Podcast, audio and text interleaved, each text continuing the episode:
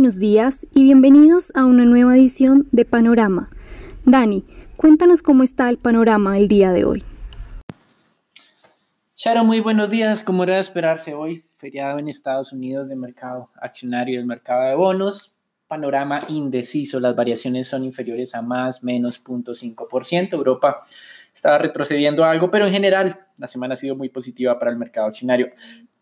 La noticia de la semana ayer de la semana, de la jornada, ayer Trump eh, finalmente aceptó que el uso del tapabocas era conveniente como mecanismo de control de contagio, algo que siempre desestimó, incluso desde eh, inicios de esta pandemia hasta los momentos más complicados que eh, sufrió, por ejemplo, el estado de Nueva York, solo en este momento en que los estados del sur que lo apoyaron en las elecciones, lo motivó para realizar este tipo de declaraciones, pues en las encuestas de intención de voto estaba perdiendo el liderazgo en varios de estos.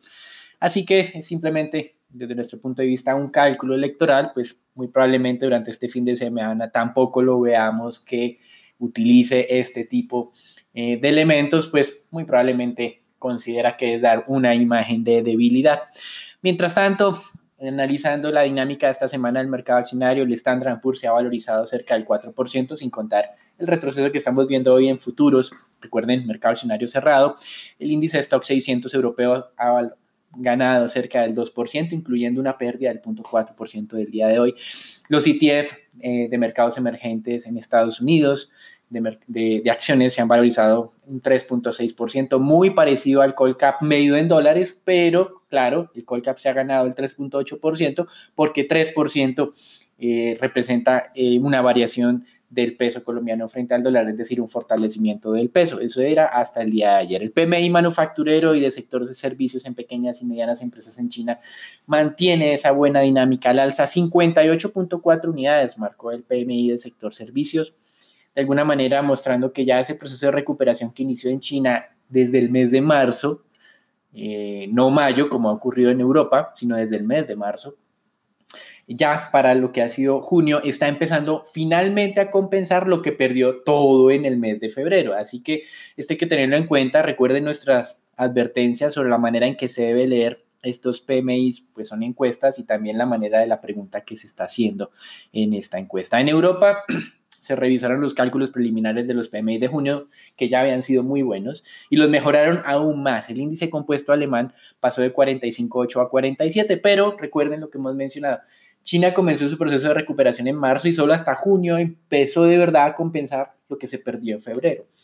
En este momento Europa todavía continúa en retroceso, como vemos, el PMI de Alemania del compuesto pasó de 45,8, cálculo preliminar de junio a 47, es una buena noticia, pero sigue en contracción y esto es medido frente no a los momentos prepandemia, sino esto es junio frente a mayo, es decir, que todavía no ha iniciado un proceso de recuperación mensual en términos eh, consolidados. Así que las expectativas positivas y las revisiones al alza de las expectativas de crecimiento de Europa todavía no están soportadas por un proceso de recuperación un poco más sólido. Reino Unido está ausente en estas revisiones de, em, al alza de los pronósticos para el año 2020.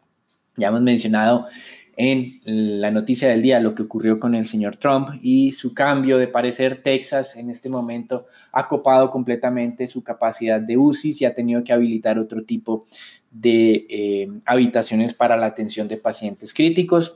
La Casa Blanca decidió eh, reabrir una oficina que tenía vigente la administración Obama. Obviamente, pues eh, recuerden que cuando comenzó Trump, él su lema de campaña era cerrar todo lo que Obama había mm, implementado.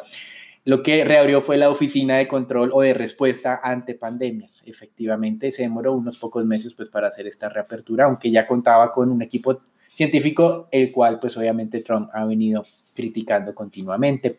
Y en la parte positiva de la pandemia, Beijing empezó ya a moderar las restricciones por el brote que se surgió hace dos semanas. Eh, Acá lo que hemos tenido es que eh, ha sido una acción muy rápida, es muy diferente a la manera como actúa Occidente porque el tema restrictivo eh, bajo la administración de China pues es un poco más fuerte. Recuerden lo que viene ocurriendo en Hong Kong. Veíamos una noticia esta madrugada de ya el primer joven imputado con cargos de sedición por tener una camiseta con un eslogan eh, secesionista. Como tal. Así que recuerden que las penas para estos nuevos jóvenes pueden ser hasta de cadena perpetua. Occidente tiene muy poco que hacer en este frente. China amenazó a Reino Unido de que no le dé eh, las visas o incluso la ciudadanía británica a los 3 millones de ciudadanos hongkoneses o a cualquier hongkonés que quiera, digamos, tener la ciudadanía británica como tal. Esto pues obviamente son eh, más que manejo diplomático porque muy poco podría ser Occidente de aquí en adelante pues para evitar que China tome control de Hong Kong como tal. Y en noticias corporativas, Deutsche Bank da un paso adelante y esta tribulada firma de fintech alemana que falseó su balance, del cual desaparecieron más de 1.5 billones de euros en Asia, pues el Deutsche Bank está tomando la decisión de eh, hacerse cargo de las operaciones de esta compañía. En divisas, pues feriado en Estados Unidos, pocos cambios en el mercado en este momento. En materias primas, dólar el Brent se mantiene por encima de los 42 dólares el barril. Las perforaciones petroleras en Estados Unidos descendieron otra vez de 188 a 185. Llevamos más de 16 semanas consecutivas de caídas de las perforaciones petroleras, lo que nos muestra es cómo se balancea el mercado fácilmente, pues por menos producción. Más adelante vendrá el tema de recuperación de la demanda, pero la producción sí ya se está empezando a ajustar de manera importante y es la razón por la cual tenemos esos precios de petróleo un poco más altos que en el peor momento de la crisis, pero más bajos que antes de que ocurriera. Y en renta fija, los tesoros ayer hicieron dos movimientos. Salieron los datos de mercado laboral muy positivos, sorprendentes, subieron del 0,68 al 0,70 y una vez se fue disipando todo este buen impulso, recuerden, solo se ha recuperado la tercera parte de los empleos que se perdieron en marzo y abril. No podemos hablar de una recuperación pues tan rápida y más aún con estos temas de la pandemia resurgiendo en varios estados eh, de los Estados Unidos, pues de pronto esa velocidad de recuperación se va a moderar aún más. Con respecto al grupo no partidista del Congreso de Estados Unidos que hace los estudios de tendencia fiscal y tema presupuestal, em, revisó aún más a la baja su pronóstico de contracción para este año, pero mejoró el de recuperación del próximo año. Para este año entonces la contracción no sería del 5,6, sino del 5,9%, es decir, casi 6% de contracción de la economía estadounidense. Y para el otro año espera una recuperación a niveles del 4.8%, es decir, casi 5%. Es decir, este año Estados Unidos se contraería el 6%, el próximo año crecería el 5%, lo que nos deja que la recuperación económica de Estados Unidos no estaría completa sino hasta el año 2022, si es que yo quiero que en términos reales Estados Unidos sea igual de grande que lo que fue al cierre del 2019. Pero si yo quiero que recupere el mismo nivel que pensábamos iba a tener en el año 2020. Antes de la pandemia muy probablemente tengamos que esperarnos hasta el 2024 o 2025. Por eso es llamativo el comportamiento del mercado accionario como tal. Y en, para cerrar, eh, dos elementos. El primero, una corte alemana eh, de alguna manera sacó la rama de olivo con el Banco Central Europeo y decidió que esas compras de bonos que viene realizando el Banco Central Europeo no infringen las normas constitucionales alemanas. Y la segunda noticia tiene que ver con el ex gerente del Banco de la República, el señor José Darío Uribe, quien es hoy el presidente de la FLAR, el Fondo Latinoamericano de Reservas, el cual anunció que emitirá eh, bonos por cerca de 4.35 billones de dólares, con lo que espera financiar o otorgarle préstamos a bancos centrales de América Latina hasta por 6.8 billones de dólares. Eso es todo por el día de hoy. Es una jornada en teoría relativamente tranquila, indecisa, como mencionamos en el panorama, y los dejamos con Sharon, Raúl y Daniela para que nos cuenten lo que está ocurriendo en el mercado de capitales colombiano. Gracias, Daniel. Bueno, empezamos con el panorama de Colombia con los comentarios del viceministro de Hacienda Londoño. Este aseguró que en este momento el gobierno nacional no tiene contemplada la posibilidad de declarar una nueva emergencia económica. Bajo la ley se pueden declarar tres emergencias eh, seguidas consecutivamente. Ya se han realizado dos. Según estas declaraciones, no se contemplaría realizar esta tercera eh, declaración de emergencia. Por otra parte, el día de ayer también se conoció que la Superintendencia Financiera creó el programa de acompañamiento a deudores y dio instrucciones a las entidades para gestionar el riesgo de crédito, dado que se extendieron también las medidas de alivios financieros hasta diciembre.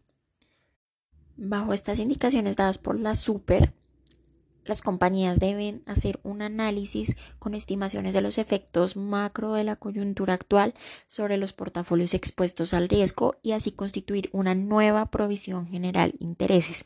Estas entidades no podrán reversar provisiones salvo en los casos en los que la exposición disminuya o la calificación por riesgo mejore a partir de este análisis particular de cada cliente.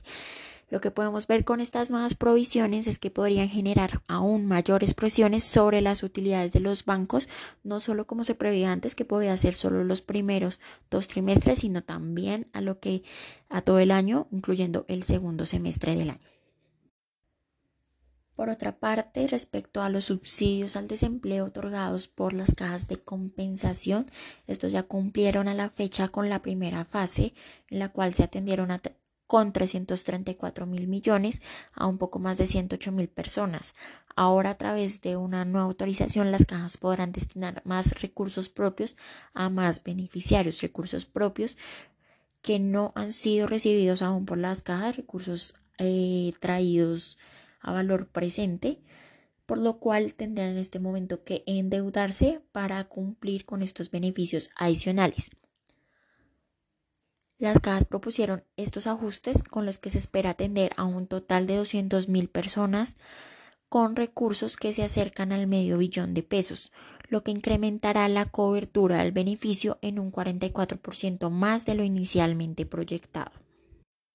Y para finalizar, el DANE reveló ayer que para abril de 2020, mes donde se cumplió la mayor parte de la cuarentena estricta, el 40.5% de las empresas de los sectores de comercio, manufactura y servicios operó de manera parcial. El 31.4% lo hizo normalmente y el 28.2% registró un cierre temporal. El director del DANE, eh, Juan Daniel Oviedo, aseveró que 72% de las empresas señalaron que se encuentran en una situación económica mucho peor a la que se tenía en abril del año pasado y sobre este resultado, 58% de los empresarios creen que el próximo año la empresa va a estar mejor o mucho mejor de lo que fue este año. Esto sería todo por las noticias de Colombia. Raúl, ¿nos cuentas qué pasó ayer en el mercado accionario local?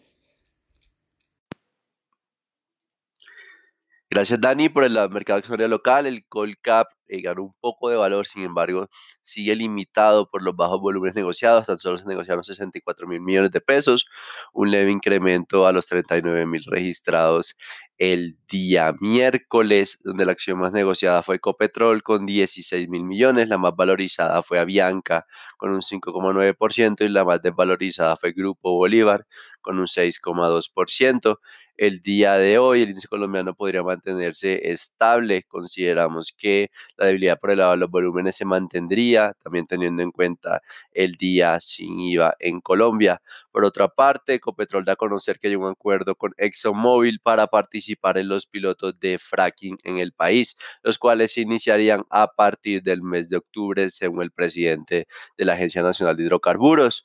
Por otra parte, Promigas informa que le autorizó a Gases del Pacífico adquirir el 100% de las acciones de gas comprimido del Perú o Gascop, entidad que se dedica a la comercialización de energía eléctrica. Eh, consideramos que es eh, positivo, eh, como tal Promia sigue incrementando su portafolio en Perú, sin embargo no dio mayores detalles de cuántos serían los costos y los precios de la transacción. Por otra parte, en acciones, Grupo Bolívar pierde valor ante su posible no entrada al índice Colcap, ya es casi, casi un hecho en el rebalanceo de junio, a pesar de ingresar en el H. Colcel en el mes anterior. Sin embargo, mantenemos la perspectiva positiva, ya que en la medida que se acerque el mes de octubre tendría un factor diferencial al resto de las especies, es decir, estar en H. colcel para ingresar al Colcap en la recomposición de este en el mes de octubre. Y finalmente, el Grupo Sura gana valor el día de ayer y recupera los 19 mil pesos, favorecido principalmente por un leve incremento por el apetito por el emisor.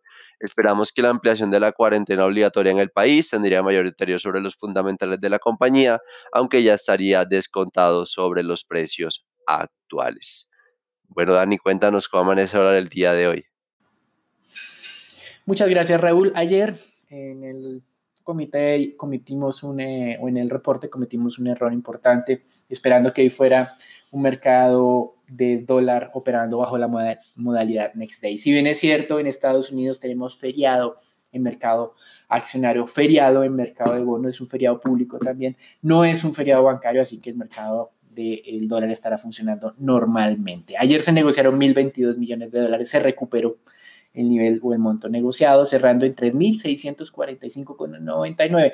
Bajó muy fuertemente la cotización del dólar en Colombia. Los, eh, el nivel de, resistencias que tenemos para el día de hoy, entonces eh, lo tuvimos que moderar a niveles de 3.684, el 3.716 y el soporte, el único que nos queda relativamente viable es el 3.582. Eh, pues digamos que las anteriores marcas eh, se rebasaron realmente rápido. Ayer tuvimos una expectativa de 3.675 como siguiente nivel luego de la ruptura del 3.700 evolucionó demasiado eh, rápido en este frente, así que nos quedamos sin más niveles de referencia a la baja que la media móvil 200. Eso es todo por el día de hoy. Sharon, ¿qué está ocurriendo en el mercado de renta fija local? Gracias Dani. En medio de ese panorama indeciso de la jornada del día de hoy en el cual no veremos mayores movimientos por el feriado en Estados Unidos, el día de ayer la renta fija local presentó valorizaciones generalizadas en línea con la devaluación de la moneda y este entorno positivo internacional por avances en vacunas, lo que hizo que la curva T tasa fija se valorizara alrededor de 10 básicos y de igual forma la curva T R cayó cerca de 3 básicos, pero aún muy concentradas las operaciones en la parte corta de la curva, lo que ha continuado empinando ambas curvas. En cuanto a los test del 24, continuaron buscando nuevos mínimos hasta el 3.7%, descendiendo cerca de 10 básicos. E igualmente los test del 28 se valorizaron hasta el 5.55%, una valorización de 11 básicos. Eh, por el lado de deuda corporativa, eh, los niveles repuntaron un poco, aproximadamente 10 mil millones a través del sistema transaccional y cerca de 600 mil millones por registro.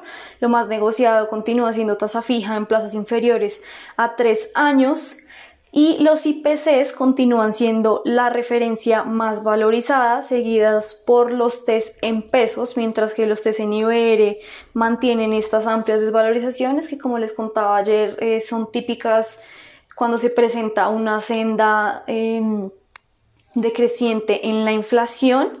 Por eso nuestra recomendación se mantiene en ponderar de igual forma tasa fija e IPC en la parte media de la curva, especialmente empezando a enfocarse más en estos títulos indexados a la inflación.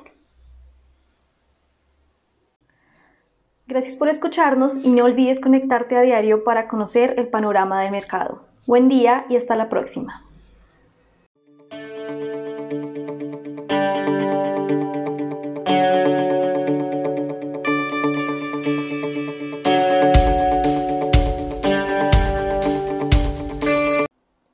Contenido de la presente comunicación o mensaje no constituye una recomendación profesional para realizar inversiones en los términos del artículo 240.11.2 del decreto 2555-2010 o las normas que lo modifiquen, sustituyan o complementan.